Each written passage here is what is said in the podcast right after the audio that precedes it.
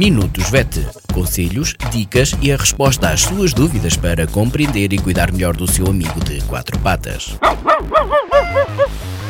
Minutos VET às quartas-feiras pelas 15h20, aqui na sua Vagos FM com a veterinária Ana Neves. Olá a todos, o meu nome é Ana Neves, sou médica veterinária na Clínica Zoom, Clínica Veterinária de Vagos. Bem-vindos a mais uma rúbrica Minutos VET. Esta semana vou falar sobre grupos sanguíneos. Os grupos sanguíneos foram, uh, foram descobertos no início do século XX por um cientista austríaco chamado Karl Landsteiner e que com esse trabalho ganhou um prémio Nobel. Uh, descobriu que à superfície dos glóbulos vermelhos existem umas proteínas, antigénios, que diferem de pessoa para pessoa. No ser humano conhecem-se o tipo A, o tipo B uh, e os glóbulos vermelhos que não têm, que não têm antigénios e que são o grupo O, e os do grupo O são os dadores universais e também foi identificado o fator RH que pode estar presente ou ausente e que se designa por RH positivo ou negativo, respectivamente. No caso do cão e do gato, existem também grupos sanguíneos diferentes do do ser humano e que também estão uh, identificados. Os cães têm o grupo sanguíneo DEA existem 12 uh, subtipos diferentes dentro deste grupo sanguíneo. Os mais comuns são o DEA 1.1, o 1.2 e o 7.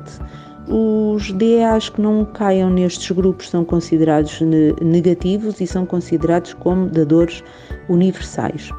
No caso dos cães, verificamos que há uma grande tolerância a uma primeira transfusão sanguínea, mesmo que seja feita entre grupos com subtipos diferentes.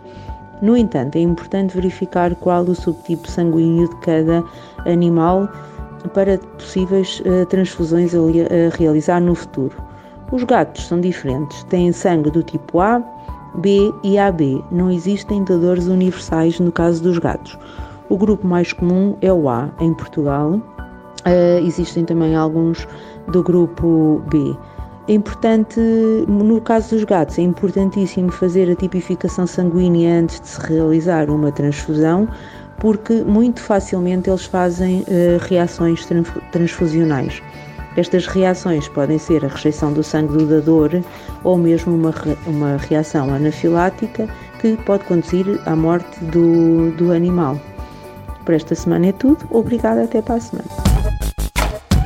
Minutos VET. Conselhos, dicas e a resposta às suas dúvidas para compreender e cuidar melhor do seu amigo de quatro patas. Minutos VET às quartas-feiras pelas 15h20, aqui na sua Vagos FM com a veterinária Ana Neves.